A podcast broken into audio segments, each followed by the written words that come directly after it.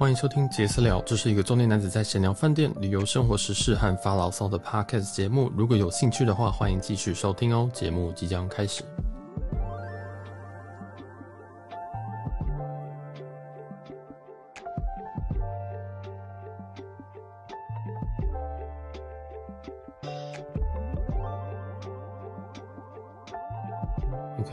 大家好，我是小杰，今天要跟大家讲我在大阪住了一个四天的饭店，这样。那整体来说，我是蛮推荐的。不过在这个之前呢，我想先回答两则来自我 Instagram 私讯的 QA。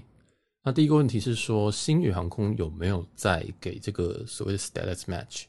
那答案是没有。那他在开航第一年有做 status match，但是是有一个期限的。那我可能在前几集可能有口误，这样星云那集可能有口误，但现在是目前是没有的。那也希望他们之后也可以再推出一些 status match 给给一些常旅客啊，这样这样也也可以增加这个活络的程度。但我觉得应该是会啊，那目前是没有这样。然后第二个问题是说，美国的美国运通 MR 可不可以转回台湾？那当然是可以，那当然是可以。那怎么具体怎么做？是你打电话到这个。你打电话到美国美国运通的客服，当然是讲英文。你刚刚讲说你要做国际的转点哦，不是转卡，是转点，那他就会帮你转到相应的客服去，这样，然后他就会就是要你留一些资料，那基本上资料就是呃你台湾的美国运通的 MR 账户号码，这样，或者是卡号，对，那他就是其实给卡号就好了。但是我那时候有客服，他有跟我说要有个 MR 账号，那。如果你 just in case 的话，你可以先登到你的网页版的美国运通进去看，那它就有一个会员酬宾计划那个账户，它里面就会写，嗯，但其实应该是卡号就可以，它其实是可以倒查回去的，这样，所以这就是简单的两则 QA，那听不懂很正常，因为这个有点深啊，这个我发现有有前面有几集有人说，哦，这太太难了，我都听不懂啊，很正常，很正常，就是对。好，那我们要讲一些比较通俗一点的东西，就是这个饭店的部分。那其实我在日本这一趟旅行，日本韩国这一趟旅行，我只住了十天，我只住了三间饭店，那有点少，因为通常我觉得其实原本计划住五间的，但我真的太懒惰，就是，哎、像这一次我在关西，呃，关西就大阪这边的这个饭店哦、我原本先住两天，嗯，那比较像是试水温的性质啊，就是说先住了两天之后再看看说，哎、欸，好，状况好不好？如果不好的话，我当然赶快换。那如果还 OK 的话，我就看能不能续住这样子，我就能再再加个两晚这样。那这个、这个饭店呢，基本上就是这样子的状况，就是后来我住到四晚，住到我在日本的整个真真的是最后一天呐。那有人就一定会问说，那住四晚的价格是多少？我这边讲一下我这边的花费。我这边花费的话，有三晚用点数兑换，然后有一晚是用现金，因为那时候发现那就是那天没有所谓的点数房这样。那这间饭店哈，哎，先讲好了啦。先讲这间饭店叫做这个 Holiday Inn Express Osaka City Center Mindo Suji。我知道这个名字非常非常的长。那如果你是用中文的话，基本上它叫做大阪市中心玉堂金智选假日酒店，就是这么长，真的它很长。所以，呃，智选其实在台湾有好几间嘛，所以大家应该对这个就。相对于比较熟悉，就是哎，其实台湾有很多的 Holiday Inn 或 Holiday Inn Express 这样。那这间就是在他自己号称他在大阪市中心啊，真的，他也真的是在大阪一个很市中心的一个位置。然后 Mindo Suji 是玉堂筋，就是它附嗯，基本上我不太确定是那一条路叫做这个这个路还是怎么样。总之，它是一条很大的路，我印印象中它有八个车道还是七个车道。很宽很宽啊，你把它当成忠孝东路，我觉得都可以。但是漂亮很多，真的漂亮很多。所以这间饭店它的位置非常非常不错。然后我再回到刚刚这个价格的部分，如果三晚，它我是用 iCHECK 点数去做兑换，这样就是他们的国际连锁的所属的饭店集团。然后嗯，有一晚是用现金，然后现金的部分我花了一万三日元这样，然后。诶、点数的部分呢，我分别花了一万两千点、两万两千点跟一万三千点。那为什么点数会不一样？因为、有一天是旺季，有一天是礼拜六，开国的那一天的礼拜六，就是日本开国那周的礼拜六，所以那天比较贵，它是两万两千点这样。那以目前 IHG 的估值零点一二去计算，我这四天大概的花费会在七千八台币左右。那七千八四天，我觉得还 OK。这样，因为我虽然是一个人入住了，那所以每天每周每天的均价大概在不到两千左右。那如果你跟朋友去朋友一起合住的话，也就是说，其实每一天每一天每个人的这个均价可能不到一千诶，这其实蛮划算的。所以我建议，如果呃如果大家对价格跟我一样哦很敏感的话，那你可以试试看住这间。那因为我这一次出国，我去了很久，住我去了十一天，住了十晚，所以相对来说，我没有像曼谷那一次，我选择一些比较贵的酒店。这样，那这也是我的一个、呃、算小小的算小策略嘛，我不太确定，就是我在。像日本，嗯，一些大城市，我比较不会去住很高级的，就或者是说一定要住到五星的，因为他们相对来说，他们的五星或许不会像我们在东南亚时候住到那种那么度假感或那么的 CP 值很高这样。所以其实在，在、欸、诶在在东京或大阪这种地区的话，我我都会倾向住三星四星的，就就差不多，就不要太小，然后有基本的配备就好。那当然还是。很重要一点就是说，因为其实日本在外面也是蛮好逛的，也是蛮好玩的，所以我也就不太，嗯、我不敢说我在房间待的时间不多，但是就稍稍微就可以这个牺牲一点房间的空间这样子，嗯，所以这是我自己的策略，那也是供大家参考。那再讲一下这一间这个自选啊、这个自选的话，我们后面都用自选来称啊，哈，你讲就是。呃、，Holiday Inn Express，然后 Osaka City Center 名都是太长了，直接叫自选就好。这间饭店非常的新，这间非常的新。我一进去的时候，我就想说奇怪，为什么一进去的时候，它一楼有一个廊道，那个廊道上面竟然有兰花？兰花就是上面会写写说谁谁谁祝贺，然后这间开幕这样子。我想说，哎、奇怪，这间我印象中虽然在 H G 网站上面看它是 New Hotel，但是。我印象中都开了一段时间，这样，然后我就 checking 的时候我就问他，我就说：“哎、欸，你这间饭店是新的吗？就是虽然是新饭店，但是没有新饭店的那个味道，没有那个不知道是甲醛什么味道，你就知道说，哦，对，他刚装潢好一段时间，也没有。”他就说：“哦，其实他在二零二零年的十一月就已经开幕了，那其实就已经是一二两年两年整了。”这样，我就说：“哦，是哦。”然后他后来补一句说。但是我们上一周就我入住了上一周，所以是十月初，二零二二年十月初才办了所谓的开幕仪式。这样，我想说哇，那也很神秘，竟然有个饭店开两年，营业两年，然后都呃都没有办开幕仪式，然后到最近才办，我也不知道什么意思。因为我也有到 Google 的评论去看，说，哎，他们这个饭店整体来说已经可能开了多久或评价如何？因为我还是会稍微看一下。然后发现，哎，其实几个月前都有人陆续在入住啊，结果，嗯，就不知道为什么，就是他们才在上周前一周，就我入住前一周才办了这个开幕仪式，蛮吊诡的。然后，不过他们的 lobby 位于的是三楼，也就是说，我刚从一楼那个有兰花廊道走上去，其实会需要搭个电梯，然后搭两层楼电梯，电梯蛮新的，也有三台这样，但它三台其实以这个饭店的量体来说是有点小小少的，因为它。总共它其实有二十楼，然后每一层楼大概有十五间左右的房间，所以其实整个饭店量体大概是两三百，我觉得有两三百间啊，我没有仔细算，但是应该是有至少有两百间以上。那只有三只梯，那当然会稍微辛苦一点。但是因为我入住的时候呢，这个客人没有那么的多，或许也是他们并没有把所有的楼层都给开放，所以。哎、其实大家都还是可以，就是蛮快速的达到电梯。但我觉得之后如果客人很多、游客很多的话，那这个就要小心一点，就是可能要等一下这样。好，那它有几个房型啦，它基本上都是 queen size 的床，或者是 king size 的床，然后或单就是有单床有双床这样。然后它，嗯，我没有看到它有什么特别大的类似套房的东西。对，然后。或者是他的这个房间数没有到那么多，我说那种很大的、比较大的套房这样。那我我的房间是原本是订它最便宜的房，那大概它是十七平方米，十七平方米大概就是五平左右。他给我做了升级，然后升级虽然升级到十九楼，就是高楼层，但是那个房间呢只多了一平方公尺，这很好笑。我第一次有升级升的这么无感的。不过我还发现它的平面图上面哦。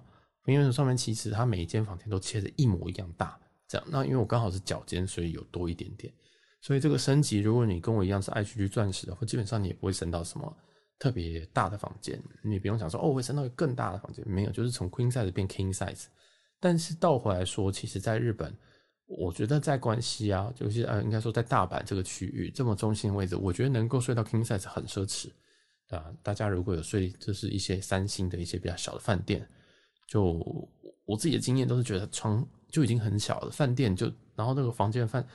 饭店的房间里面就只放下那张床跟一个小桌子，就这样而已。对，但是这边不会这样子觉得，而且在这个因为它是脚尖，它给我升级的是脚尖，所以有双面采光还不错。那如果你是没有升级的状况来说，我觉得因为它面临的是大马路，所以它的光其实还是不错，这样。那我也蛮推荐的，就是，呃，而且它是面东，它整个饭店的那个面向是面东，所以你早上其实是会看到太阳的，所以你就不会觉得说这边采光就是，哎、怎么都没有光啊，怎么都照不进来。那因为就是对，因为有些饭店呢，可能它采光就没有那么的好，这样。然后因为这边楼层也够高，所以光是其实是照进来的。然后因为它旁边就是都，它旁边其实就是大路，我刚刚有提到大概八八道就是那叫什么？一二三四五六七八，那个叫什么？呃，我刚刚说它像忠孝东路，然后它有车道有好几个，对，它大概有快要八个车道，所以是非常非常宽的一条路。也就是说，它的动距非常非常的足够，你不会觉得说，哦，我今天住在就是一个住宅区里面，没有，它这一区非常非常的繁华。这样，那讲到繁华的话，其实它什么的设备都有，应该是说它旁边有全家有。呃，有 Seven，然后有很多贩卖机，这个日本都这样，然后也有很多的商店，然后你走到对面，只要过了个街之后，就可以直接开始逛新斋桥的那那一条。对，没有错，它离新斋桥非常的近，所以它到新斋桥站的话，大概是走，其实它还是要走五分钟这样。然后它到本町这个站的话，可以走短一点，大概是三四分钟。对，它就是在两个站的中间，然后离本町比较近，但是我都还是，我都还是从新斋桥站进出了这样，然后那个那个那个那个道路也蛮好走的，它并不是，它就是沿着那个那条大路这样一路路一路这样往北走，就会走到饭店了，所以很好走。就因为我以前住在日本，我说我以前就是呃去日日日日本旅游的时候，去日本旅游时候其实很讨厌那种路，就是都是石子路。所以它这边这一条吼，就是你这样子拖着你行李箱，你也不会一直觉得说你一直在柏油路上面扣扣扣扣扣扣扣，这样你就可以很顺的这样一路到饭店。这个我觉得也是很棒。虽然他要走五分钟，可能有些人可能会走慢一点，但是这条路是好走的，没有问题。但是人也比较多这样子，但是它的人行道就很宽，没有问题的，这样很好走。然后这一条街其实还有很多很贵的店，就是很多名牌，甚至法拉利。嗯，然后还有，我记得还有 Tesla 吧，就是蛮多蛮多的店都在这一排的。那我也不知道为什么，这样很奇怪，就是我不太清楚这一这一区的生态，但是看起来这一这一这一区是蛮贵的，蛮有钱的区域。这样，那讲到贵的话，就不得不提一下，它隔壁有一间 W Osaka，就是 W Hotel 在大阪的的饭店。这样，那 W Hotel 其实在全日本这是第一间饭店，所以它整它整体是黑色的。它整体是黑色的，就是你自己早上看，它就一根黑黑的插在那边，而且很高，看起来目测有三十楼这样。然后我也很想住这间，但是因为我 long stay 太久了，所以我就比较没有预算再去住这间这样。那之后应该有机会会来，想要来开箱这间饭店这样。那希望之后有这个机会，大家希望大家可以持续的收听这样。那那间饭店的话，W Hotel 的 Osaka 应该均价应该算一万五上下这样。好。讲到均价，我要讲回这间饭店了。这间饭店平时的均价呢，平日大概是一万到一万二日币，假日的话大概是一万五日币上下。那以现在汇率算，其实平日大概是两千多，假日大概是三千左右。诶、好奇怪，我刚刚小杰不是讲说一晚不到两千吗？就是为什么花不到两千？主要还是因为在用点数兑换的话会比较划算呐，对，会比较划算。所以如果大家可能呃没有碰过点，没有碰过 IHG 集团的话，其实也可以去接触一下，了解一下。那你可以用比较便宜的价格，可以去买到这些点数。对，然后有一些 IHG 的点数特卖啊，那都可以都可以多少买一点进来，这样，然后再去订这些饭店，或者是其实在附近也有一间，也不能在附近啊，在新大阪站那边有一间，这是一个朋友叫祭司，都叫祭司。他推荐了一间饭店，那我也看了一下，它是 Holiday Inn Express 新 Osaka。哦，不是，sorry，它不是 Holiday Inn Express，它 Holiday Inn，然后什么 and Suites，所以它是有套房的结构的，它里面是有套房的。然后那间也是也是算新的一间饭店，然后整体呢，它还蛮怎么说？它其实整体空间是蛮大的，对，而且听说 IHG 的会员，如果你钻石的话，是蛮有机会可以升到他们最好的这个 Suites，就是套房这样子。那那个空间明显比我住的这一间。就是只有五五点五平的大小来得大很多，对，但我也不会觉得说，呃，这一间五点五平是不大的，因为大家应该都有住过一些，可能有去做一些，可能，呃，我不知道阿帕有没有这么小，但是我之前住的东横，因为我蛮常一个人到日本的，所以我有时候会住一些很便宜、很便宜、很便宜的饭店，这样，然后我就觉得哇，这一间至少比那间还要大很多，而且它的厕所是干湿分离的。对，就不会，你不会觉得说，哦天哪，就是走进一个厕所，好像一关门我就快要快要窒息了。因为我很讨厌那种饭店的一个原因，就是我在厕所洗澡，我完全不能关门，因为我关门我就觉得我好像要死在里面了。这样不是说，就是我洗澡我就觉得已经很闷了，然后它抽风还抽这么慢，这样。所以在那种在那种这种一体式的什么浴缸跟整个洗手台，整个全部一体式那种很日式的三星饭店里面，我就会觉得。很闷，然后我就要打开门洗澡，那就烟雾就会喷出去，喷出去，整个房间的湿度跟温度也都会变这样。但是那当然是一个比较预算考量的一个一个住法这样。那这一间呢，第一个是它干湿分离，第二件事情是它的厕所会比我们以前住的那种三星的再大，我觉得要大快一倍这样，所以我觉得还蛮还蛮不错的，对啊。那讲到厕所的话，顺便讲它的，它当然有免治啊，TOTO 的免治。然后它的吹风机是 Panasonic 的 NE18，那 NE 并不是一个特别好的系列，就是它吹起来蛮吹起来之后头发还是比较顺，但是它的风量也会比较小。所以如果你是女生的话，那你很在乎这个东西吹头发速度的话，你可能可以自己带。但是以男生来说，或以我这个比较不太重视这种东西的人来说，这支吹风机已经非常不错了。这样，然后。它的备品呢，它的就是洗就是洗澡的这个都是钉在墙上的那一种，对，那它的品牌是 Soak S O A K，那这个的话，我觉得比我之前在可能台中公园的自选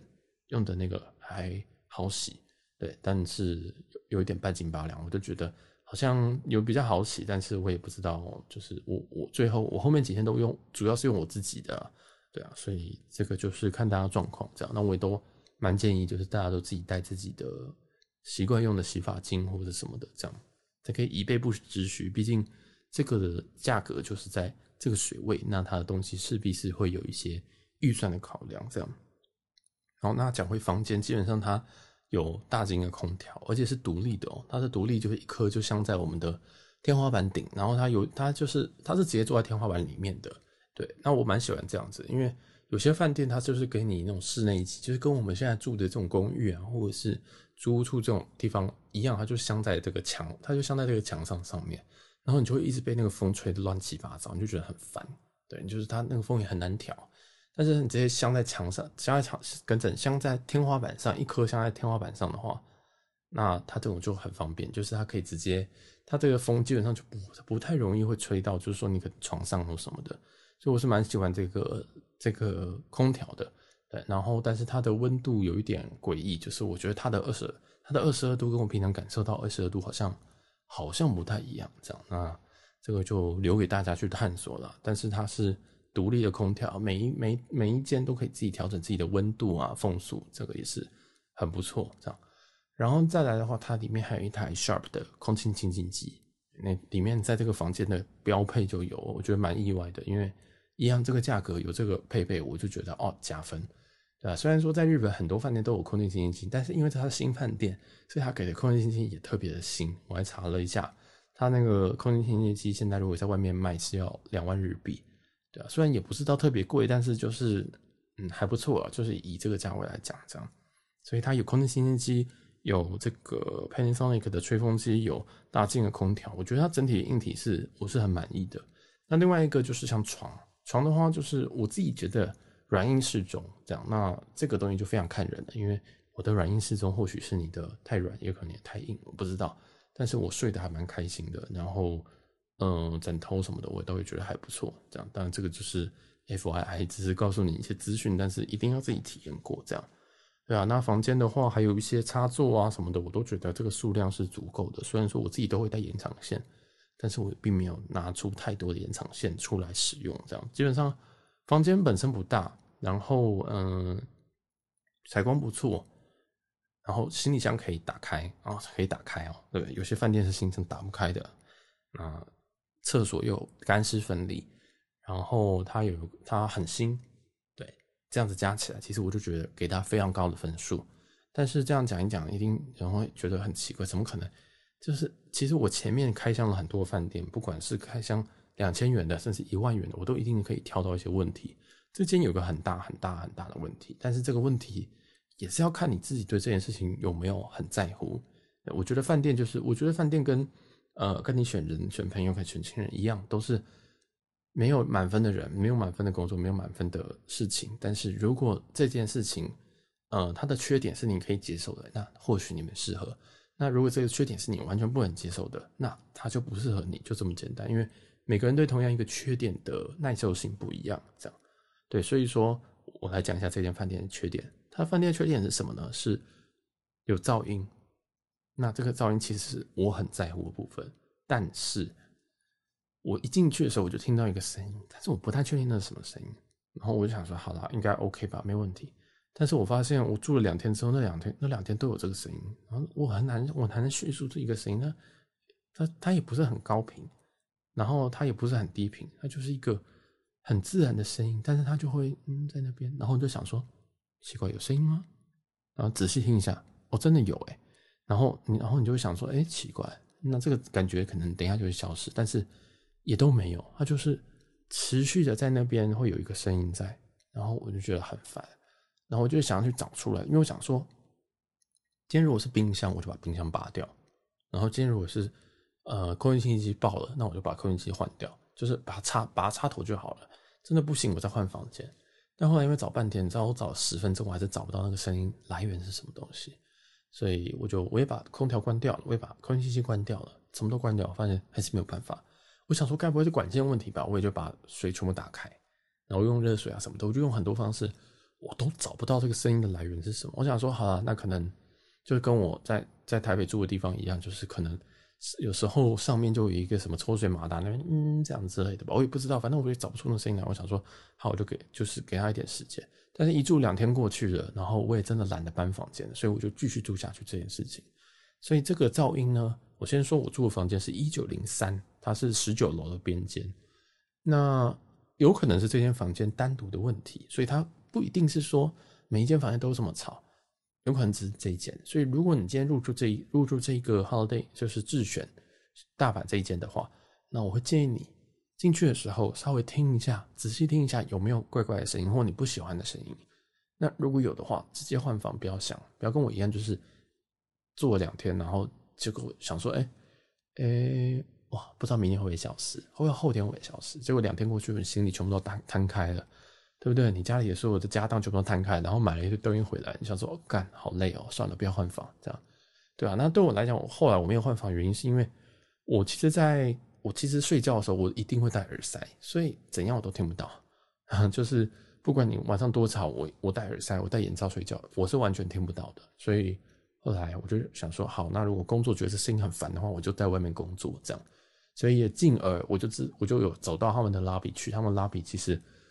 位置很多，然后也很适合聊天，也很适合工作，也很适合 SOHO 族，也很适合，就是可能你只是在那边吃个宵夜，我觉得都很适合。然后它有插座，有 Type C 的充电孔，然后有 Type A 的充，就是 USB A 的充电孔，在几乎每一个位置上，我觉得太棒了，太 perfect。所以后来我就基本上都没有在房间里面工作，我就都抱电脑，然后抱到到到他三楼 lobby 那边去开始工作，这样，所以。这也是一种 alternative 啦，就是如果你真觉得房间房间有点让你没办法工作的话，这是一种方式。那它的 lobby 我觉得还蛮空间还蛮不错的，而且也算蛮干净的这样子。对，它整栋其实都很干净，就我觉得日本饭店好像比较不会有脏脏的问题这样。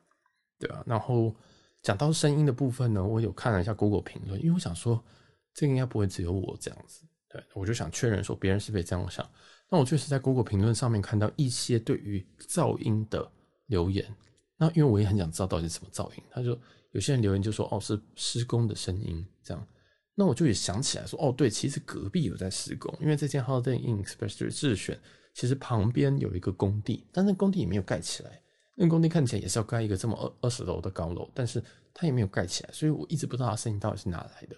对吧？那有可能就是那个工地的声音，但是这个工地看起来它连它可能还在地基，它可能还在打地基，它根本就没有鹰架，根本没架起来，这种就是它什么东西都没有架起来，所以我就觉得，嗯，如果你要入住的话，你可以备注说，哦，我要安静一点的房间，它可能就不会。把你排在一些比较吵的位置，这样，那我也不知道我的房间到底是安静还是不安静，就就是是哪一边，但是我就有听到噪音，那我不知道其他人的想法这样子，因为我是很容易听到噪音，因为我其实我自己在台北住家是非常安静的地方，然后但所以我在外面我很容易听到噪音，但是呃我会觉得它很 annoying，那有有时候我又觉得还好，然后重点是睡觉，睡觉的时候我就戴耳塞就好了，对，所以。呃，这个噪音部分我必须要提出来，因为除了我以外，也有一些 Google 的评论者有提到这件事情。对，但是他在 Google 评价其实也是蛮高，有四点二颗星这样，所以，哼哼，所以我觉得 overall 我给这间饭店的分数其实还是很高，我觉得我还是会给到可能八十五九十分，因为为什么？因为这间饭店真的蛮便宜的，如果你用点数去订的话，真的非常便宜，一千一千多两千，你讲看，如果我最便宜的一晚一万两千点。折合这个 IGG 点数的话是一万五，呃，一千可能一千五百块台币，一千五百块台币一晚，有一个五点五平的大小高楼层，然后在这个心斋桥旁边，你过对街你就可以开始逛心斋桥，你可以一路走到南波，南波走，然后再绕一圈回来，这样绕一圈大概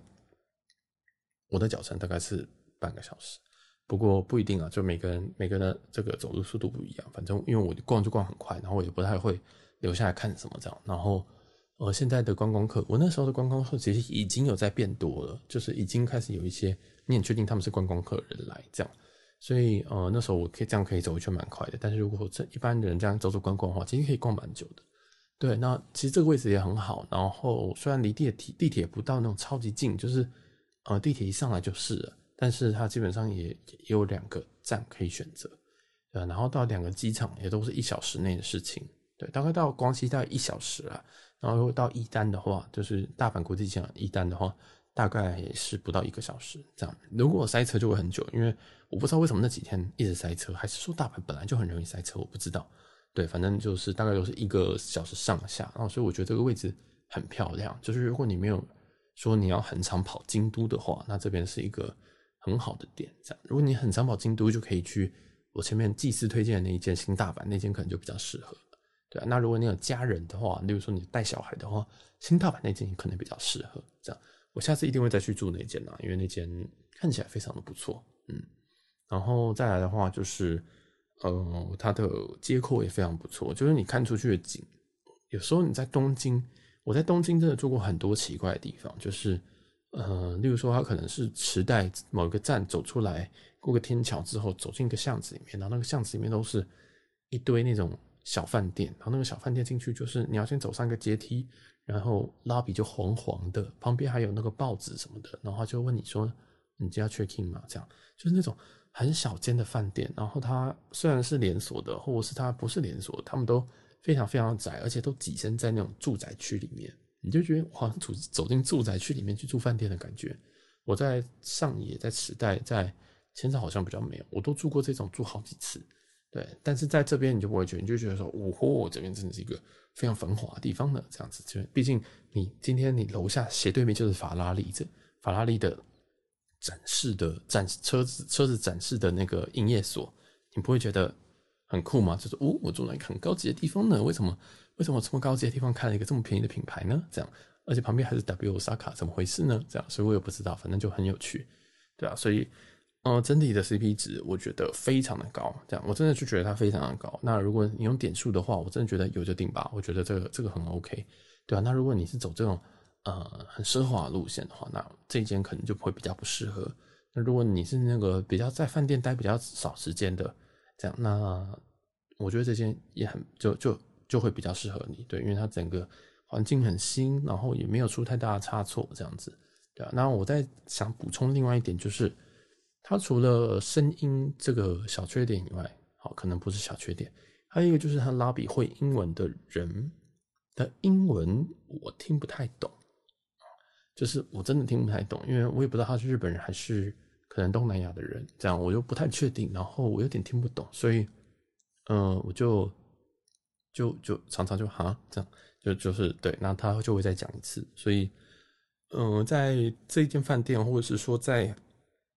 后疫情时代的这个旅游啊，大家可能还是要稍微就是有耐心一点，好不好？有耐心一点，就是嗯，就是觉得。可能你就不要太苛刻，或者是你直接拿 Google Translate 出来，把你的中文打好，然后翻译日文给他听。比如说，我可以 late check out 吗？直接直接给他看那个这个 Google Translate 的内容。我觉得这是最好的方式。如果你真的沟通不了，不要放弃沟通，你还是继续的用文字来告诉他你的意思。尤其是很重要的你的权益，比如说有没有早餐啊或什么的，这都很重要。这样好，那讲到这个权益的部分哈，就是呃。IHG 钻石的话，它是有付早餐的，然后有 late check out 到，我忘记他给我到几点了。但是因为我我最后一天的飞机是一早七点，所以我也没有带。我印象中是有到两点还是四点，应该是两点，忘记了。他要给我一个时间，这样，那我就说啊，随便，就是都没差。这样，所以诶、整体来讲，权益就是很就是就是自选啊，你你想要干嘛？就是红铺红地毯嘛，不可能嘛，对啊。所以这个就是权益的部分。然后刚刚又不小心讲到早餐了。我告诉你哦，如果你听我们这个节目系列，你听我们这个饭店开箱系列，你发现我什么都没讲到的，那就代表那个东西我根本不在乎，或者是我根本就觉得它没有什么特别的。那所以你听，现在你这个节目已经来到了三十分钟，你才听到早餐的这一部分，代表什么意思呢？没有错，他的早餐不怎么样，对，就是他的早餐是呃下去喝杯咖啡那种感觉，这样，嗯，对，就是还行，但是。你就想说啊，对，我才花了一两千块而已，那就这样吧。对，所以我有下去吃一天早餐，然后我觉得他的床比他的早餐来的吸引人，所以我常常就睡到睡到中午这样子。对，所以呵呵，大家应该就比较懂我的意思。但是也有听说他们早餐有在排队的，所以你可能时间也要抓一下。就是有看到 Google 评论说啊，早餐怎么还要再排队这样？我是觉得他们早餐没有值得到排队，但是如果你是啊、就是非要吃饭店早餐的人不可的话，那你可以去吃吃看啦。对，它也，它也不到扣分，但是我觉得也没有加分到哪里去的。它有一个鱼吧，它有一个不知道是烤鱼还是什么的，就日本很常见的，对吧？但是我觉得如果你真的很喜欢饭店早餐的话，日本有非常多好吃的饭店早餐，你可以去，就是可以去选那些饭店，而不是就是去挑自选啊，对啊，因为自选真的。早餐绝对不会是他们的强项，我只能这么说。嗯，对，他们早餐就是中规中矩，不加分，但也不扣分，这样。好，那基本上我这一集就差不多会到这边。然后，诶、我觉得我应该大部分都有 cover 到了，就是他的，嗯，例如说他的客服，我有我其实后面有一个这个评分的环节，但是我后来想想，好像好像也不太需要评分，因为我有我有个评分环节，在有一集在曼谷的。Kimpton Malai 那一集，我有其实有对每一个饭店做做这个评分。那有十个项目，分别是客房设计跟客房的一些状况、地点啊、房客房的干净程度、服务，还有一些公领域，就是一些公共设施，然后会员的待遇、吃的喝的、备品跟一些自己感觉的总评，就是有十点我去评价这个饭店如何。但是我住完这间饭店就觉得，嗯，不错啊，嗯，CP 值很高，然后。我觉得没什么好评的，就是觉得说，客房设计中规中矩，客房状况就新的，安还能怎么样？地点很好，好棒了，就是就是一个非常非常优秀的一个位置，客房干净程度很干净，服务自选你想要怎么样子的服务类，对不对？然后，呃，公共区域，公共区域它就只有一个拉比是公共区域啊，就是可能还有电梯吧，就是它也没什么特特别的东西啊。然后会员待遇，会员待遇就是早餐跟延退啊，然后跟你房型升级，然后。升级只多了一个平方米，好像也没什么好说的。然后吃跟喝就是吃吃的部分，那它也不不会有 in room dining 嘛，那就也就那样。那早餐的话也就还好，对吧、然后备品的话就一样，它就是 soak，所以它就是我觉得哦我觉得是 OK，绝对可以用的，绝对可以用的。那如果你懒得带，也可以用他们的，这个没有问题。有些饭店我就会一定会跟你说，一定要自己带。那这间饭店我就觉得可以不用带，没有问题。这样，所以总评总评下来，我还是会给他八十五到九十分的的这个分数。但是这个分数呢，它并不是为了拿来就是跟其他的饭店比较说，哦，他这间饭店八十五分，另外一间饭店八十分，所以八十五分一定大于八十分，不是，永远都要考虑的就是价格。你定的价格跟我定的价格不一定一样，所以我当然给他一个很高的分数的时候，可能代表说我觉得他 CP 值够高，他这个价格跟他这个水准很对得起他的价格。但是绝对不是说今天这个饭店它就大比那个好这样子，对啊，所以我还蛮满意的。因为我如果我用直接跟你说，哎，我还蛮满意的，大家其实会有点不太清楚说，呃，你满意是多满意这样子。所以我会用一个分数来跟大家来代表这样。嗯，好，那这间基本上就是到这边告一个段落。我再再简单总结一下，基本上我觉得它优点就是它很便宜，它很干净，它地点非常好，而且它。楼层给我们的蛮高的，而且街廓是很舒服的，不会觉得在住宅区里面。那缺点的话就是会有噪音哦，可能会有施施工的声音。再就是他拉比可能呃接待的人的英文，我觉得是普普通通，他听得懂，然后但是他回的你或许听不懂这样。那有可能这是 case by case，有可能是那个人就我刚好遇到那个人，可能状况是这样，但是基本上还是沟通的过去的。然后也有一些解决方办法，我们前面有提过。对啊，所以整体来讲，我还蛮喜欢这间饭店，所以推荐这一间这个 Holiday Holiday Inn Express Osaka City Center Mindosuji，就是大阪市中心御堂筋智选酒店。嗯，就是我会把它打在标题的，好，大家不用听我这个呃好痛苦，因为真的很难念，真的很难念。我会把它放在标题，我们标题就会是这个，把这间饭店推荐给大家。如果你是小资主，跟我一样的话，那你可以考虑一下这间饭店。好啦，那我们这一集应该就先到这边喽。哦，如果有喜欢我们的节目的，记得帮我们把这个这集分享给你觉得有兴趣的朋友，或者是说呢，你可以帮我们评论留言，或者是懂内也不错。对，可以继续支持我们继续做这个节目，因为我目前都还在持续亏本的状态，我们还在烧老本，我们已经录了六十集，都还在烧我自己老本啊。对啊，那如果喜欢的话，顺便可以到我们 Instagram jaz 点 t o k 或直接搜寻及私聊，也帮我们分享一下我们的贴文哦。感谢大家的收听，我们下一集日本的饭店再见，拜拜。